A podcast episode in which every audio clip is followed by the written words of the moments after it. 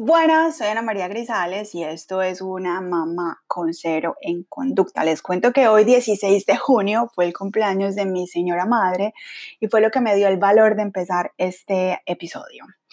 Eh, les pido toda la paciencia del mundo, no estaba planeado, pero sin embargo no quería pasar la oportunidad para hablar de eh, eh, envejecer envejecer porque es un tema que nos atormenta, al que le tenemos miedo a cualquier edad. Y esta mañana eh, lo primero que hice cuando hablé con mi mamá fue preguntarle qué iba a hacer hoy, qué iba a hacer el día de hoy. Y mi mamá me contó que se iba a tomar una botella de vino, se iba a comer un pedazo de torta se iba a acostar a ver televisión y no iba a hacer nada en todo el día.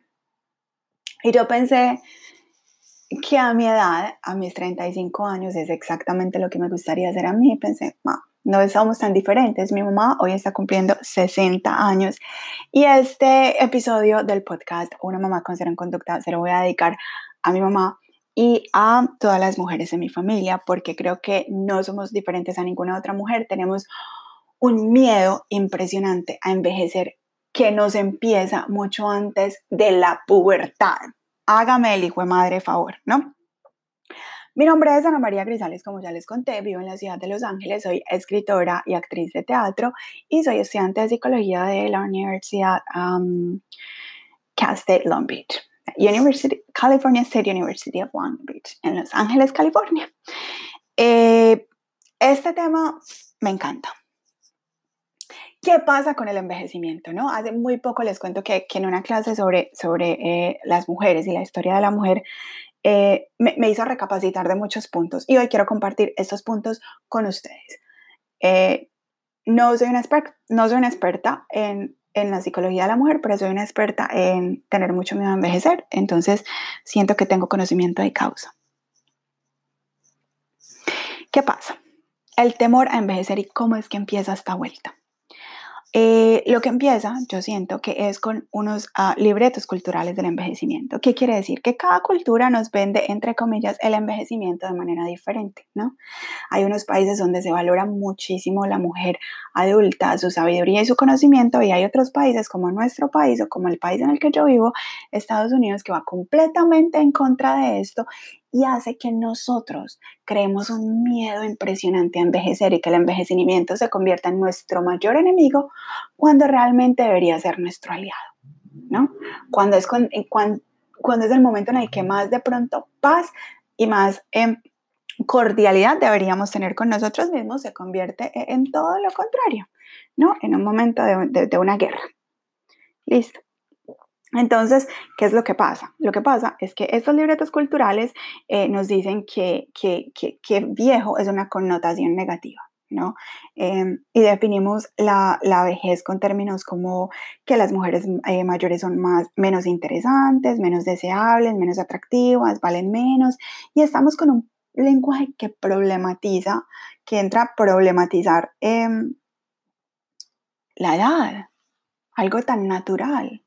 ¿No? Nos empezamos a referir a esto con términos como que no, es que está cerrando edad. ¿Cómo así que cerrando edad?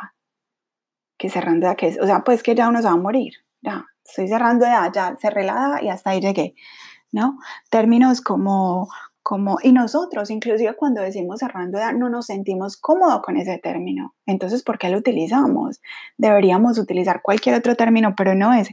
O es la crisis, ¿no? La menopausia y empezamos a hablar de los calores y esto como si eso fuera una sentencia, cuando realmente no lo es. No, eh, eh, eh, son cambios hormonales, claro que hay unos cambios, pero ¿por qué no nos referimos de pronto, por qué la llegada de la menstruación es algo tan maravilloso?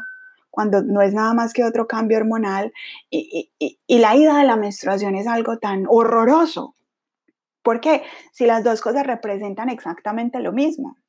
Un cambio en la edad, un cambio hormonal, punto.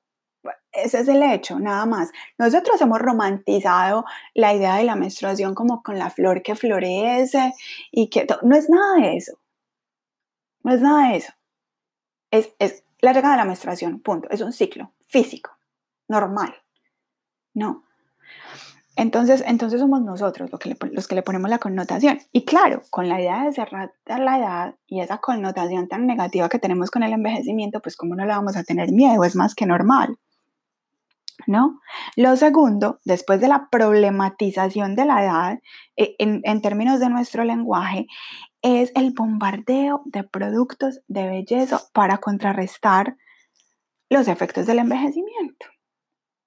Y es un bombardeo impresionante con el que empezamos a lidiar antes de la pubertad. Ya estamos preocupados por el envejecimiento. Y claro, si nosotros lo vemos como algo que podemos combatir, ¿por qué se refieren a eso con palabra como combatir? ¿Por qué tenemos que combatir los signos de la edad?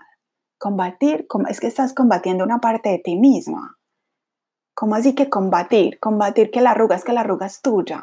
¿Cómo vas a combatir la carne es que la carne es tuya? ¿No? Entonces ahí ya vamos hablando con un lenguaje totalmente como de guerra con nosotros mismos y ahí ya llevamos las de perder porque es que nos estamos poniendo en contra de nosotros mismos. ¿No? De lo que somos. Y, eso nos convierte, enemigos, en una situación en la que deberíamos ser nuestros mejores aliados y empezamos a pelear ese envejecimiento antes de llegar a la edad adulta. ¿Cómo es posible que no le tengamos miedo a esto? Quiero, aparte, una nota, eh, contarles que la industria de la belleza es una industria de 4.4 billones de dólares en el mundo. La próxima vez que usted vea un comercial de televisión tenga en cuenta que ese comercial no está diseñado para que usted compre ese producto. Ese comercial está diseñado para que usted se sienta mal de cómo se ve. Porque solamente con su insatisfacción las empresas pueden vender productos. Porque si usted está satisfecha con sus pestañas, entonces esa pestañina no se vende. Entonces, lo primero, ¿no?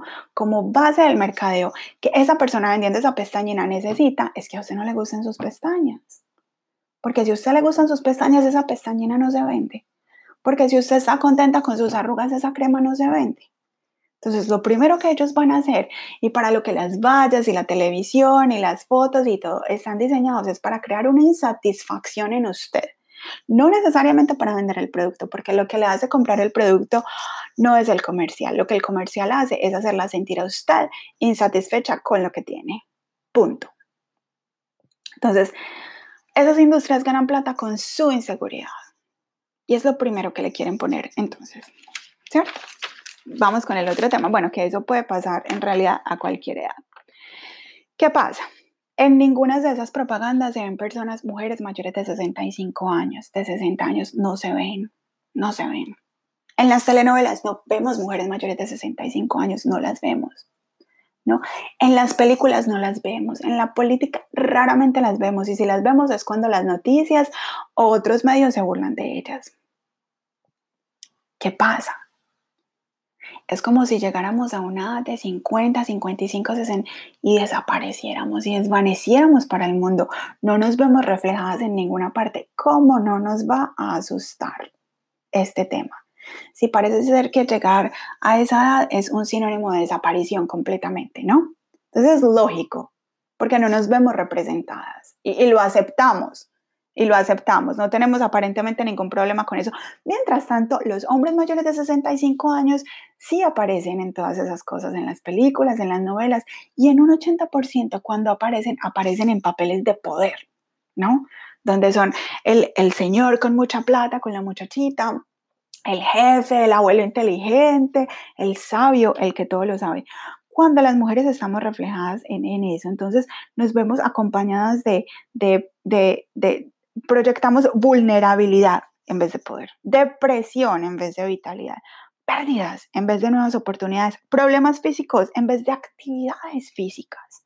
No, como resultado le tenemos miedo a envejecer, es completamente normal. Pero lo que quiero que entendamos aquí es que el problema fundamental no es la edad, no es la edad, es cómo está diseñado nuestro país, en términos económicos, en términos de, la industria, en la socialización. ¿Sí? Y para eso no hemos hecho nada. Nos hemos acostumbrado a tenerle miedo a la edad, a ver que ese es el lugar donde que no queremos llegar y no hemos cuestionado cuáles son las variables que hay alrededor de todo este tema, ¿no? Pero es verdad, o sea, ¿es realmente esto es un proceso horrible el de envejecer? O es una oportunidad para empezar a regresar a uno mismo, a florecer, a creer, como de pronto uno ni siquiera se imaginó. Mucho de eso depende de nuestras expectativas y de dónde ponemos nuestro enfoque. Claro, la parte física cambia inevitablemente, pero esos cambios no son emergencias médicas, no son horribles, no son diferentes a los de la pubertad, del embarazo, del posparto. Entonces, ¿por qué los problematizamos de una manera tan grave? ¿No? Claro que hay, claro que, hay, que hay unos cambios hormonales y todo eso, pero no, no, no, son nada diferente a cualquier otro, ¿no? Lo que sí tenemos es un problema de estereotipos, como por ejemplo el estereotipo de lo que todo el mundo piensa de la mujer mayor, que es el estereotipo de el nido vacío, que es esa infelicidad que le ataca a la mujer mayor cuando se van los hijos, ¿no? Que viene atado a otra cosa que se llama como The Motherhood Mystic, que es como ese mito de que, de que la mujer cuando el hijo se va y los hijos se van del nido pierde completamente su valor y su función porque sus hijos definen su identidad. Claro que esto de pronto puede ser verdad por cierto tiempo, pero no, al contrario. Las mujeres de hecho muestran más niveles de satisfacción en la vida cuando los hijos se van, porque tienen más tiempo de reencontrarse con ellas mismas tienen más tiempo para hacer ellas, para hacer sus cosas, para, para ver esas cosas que querían hacer antes inclusive de tener sus hijos, ¿no? Otro mito, otro estereotipo es el de que las viudas sufren mucho. No necesariamente. Claro, un cambio es una pérdida, ¿no? Como perder, pues sí, se pierde una pareja, obviamente es duro. Pero Claro, y aunque resulta en, en, soledad y de pronto en una pérdida económica, en dificultades, también incrementa el sentido de independencia y de competencia. Hay muchas mujeres que han estado muchos años de pronto en un matrimonio largo que empezó antes de que ya tuvieran muchos derechos. Acordémonos que estos derechos que tenemos las mujeres hoy son una cosa supremamente nueva y han vivido en, matrimonios subyugadas, eh, inclusive en matrimonios modernos donde la mujer tiene no mucho que decir en la casa y quedan viudas. Y de pronto, claro, es un dolor y es una tristeza, pero al mismo tiempo es una oportunidad de recuperar control sobre sus vidas y su economía. ¿no? Entonces vamos a dejar ese estereotipo de, de, que todas las viudas pobrecitas, no, no, no, las mujeres son más resilientes de lo que ustedes se imaginan. Ahora, lo que sí es un problema es el sentido económico, porque las mujeres, al tener que sacar más tiempo por fuera, ¿no? Trabajar menos y tener que estar más tiempo en la casa, pues están menos tiempo trabajando. ¿Y a qué se traduce eso? Eso se traduce a pensiones y a retiros, a cuentas de retiros mucho más bajas que las de los hombres. Entonces las mujeres terminan ganando en promedio más o menos 50% menos que los hombres en pensiones.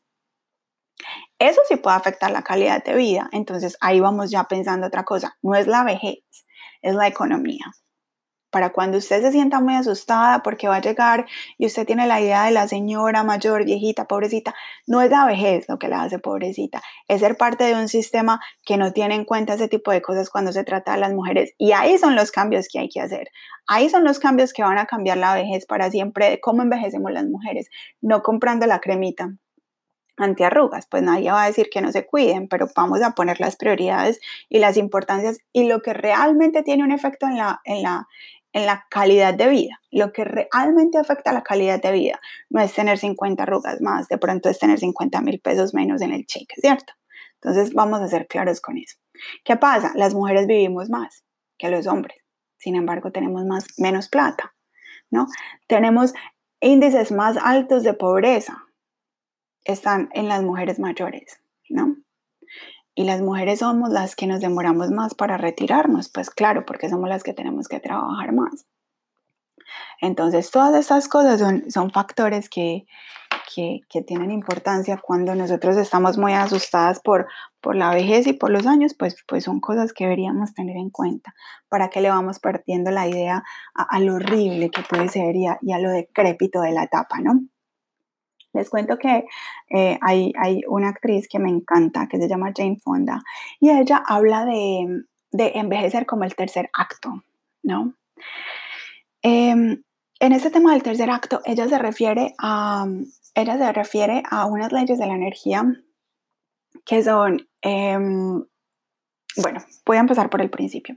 Ella habla de, de la edad, ella habla de, de la de la revolución de los últimos años que ha habido sobre la, expectativa de vida en las mujeres. Literalmente, último, en los últimos años, la, la expectativa de vida de las mujeres ha aumentado en 34 años, ¿no?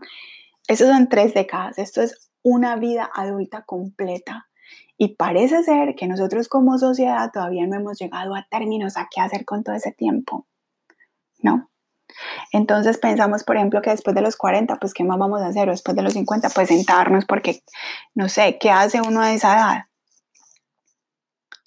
Y al contrario, esta edad, eso lo que ella propone es que estos últimos años son igual de productivos a los años de la pubertad.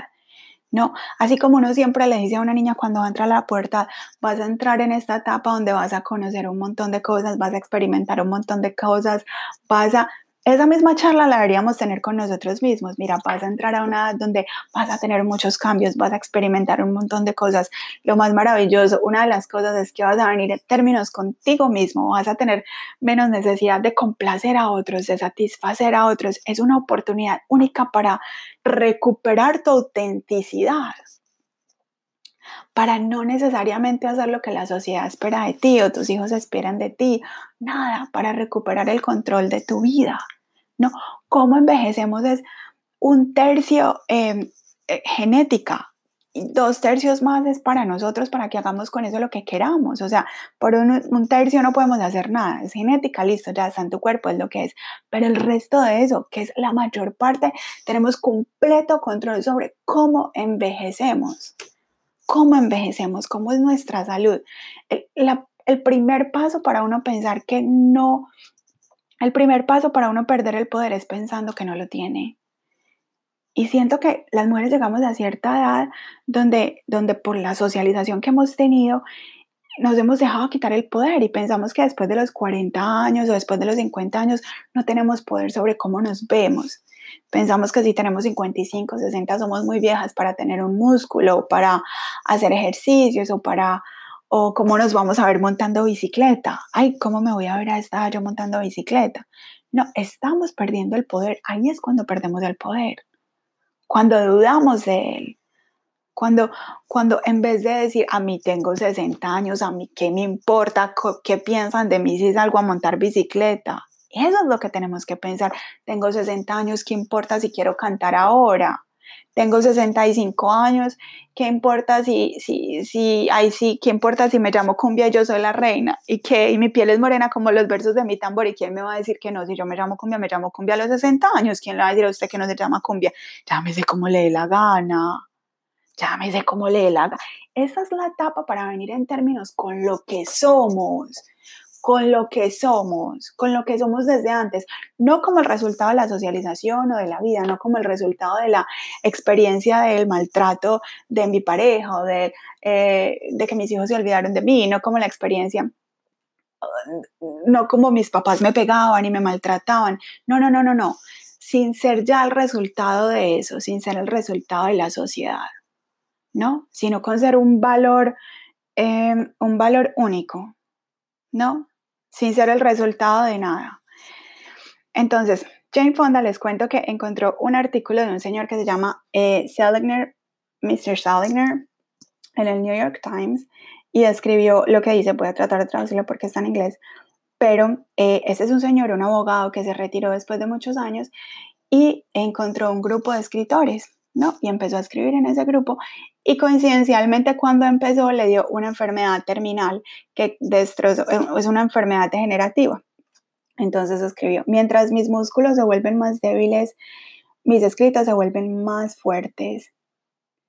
Lentamente he perdido mi speech, mi, mi capacidad de hablar, pero he ganado mi voz. Mientras me voy volviendo más pequeño, crezco y con todo lo que he perdido, finalmente me he encontrado a mí mismo. Entonces todos nosotros nacimos con un espíritu, pero hay veces se queda como atrapado en, las, en, las, en los insabores de la vida, en la violencia, en el abuso. Em, de pronto nuestros padres tenían depresión, de pronto no eran capacidad de amarnos sin importar cómo nosotros nos desenvolviéramos de una manera positiva en el mundo, ¿cierto? O de pronto no estábamos a sus expectativas, de pronto tenemos un dolor físico, una herida, eh, relaciones que no han cerrado y nos sentimos como esta es una etapa que de pronto nos podemos sentir como sin terminar, sin terminar.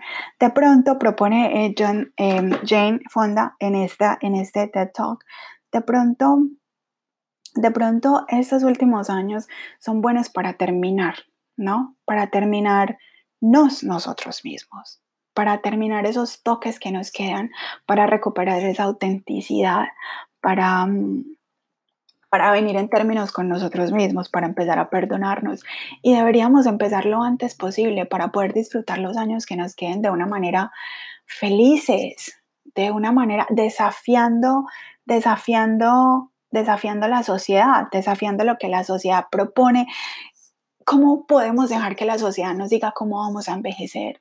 La sociedad nos dice cómo tenemos que hacer todo el tiempo. La sociedad nos dice con qué juguetes podemos jugar. La sociedad nos dice que nos tenemos que casar y terminamos casados sin querer estar casados.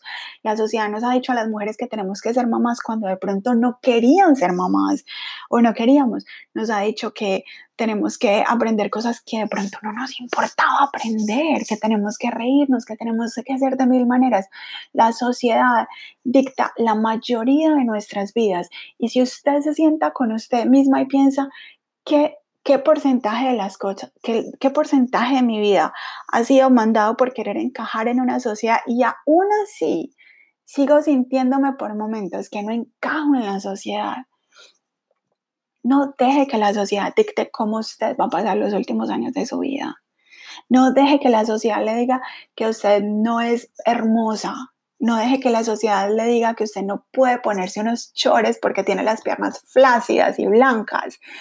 No deje que la sociedad le diga lo que usted puede y no puede hacer con los años de su vida. Si ya se lo permitió, que este sea su momento para volver para recuperar lo que usted, no como producto de la sociedad, sino como un valor auténtico de su propia persona y recupere esos últimos años que pueden ser tan bonitos, tan maravillosos, tan llenos de autenticidad y de alegría y que, y que nosotros los hemos convertido en unos años para pelear, ¿no? para no cuidarnos, para no permita que eso le pase. Si eso ya le pasó, no permita que eso le pase. Espero que les haya gustado. Este fue mi primer episodio de Una mamá con cero en conducta. Mi nombre es Ana María Grisales. Me pueden encontrar en Instagram como arroba latatagrisales y en Facebook como Ana María Grisales. Espero que tengan un feliz resto de día, cualquiera que sea ese día, y un abrazo para todos. Ah, y lávense las manos.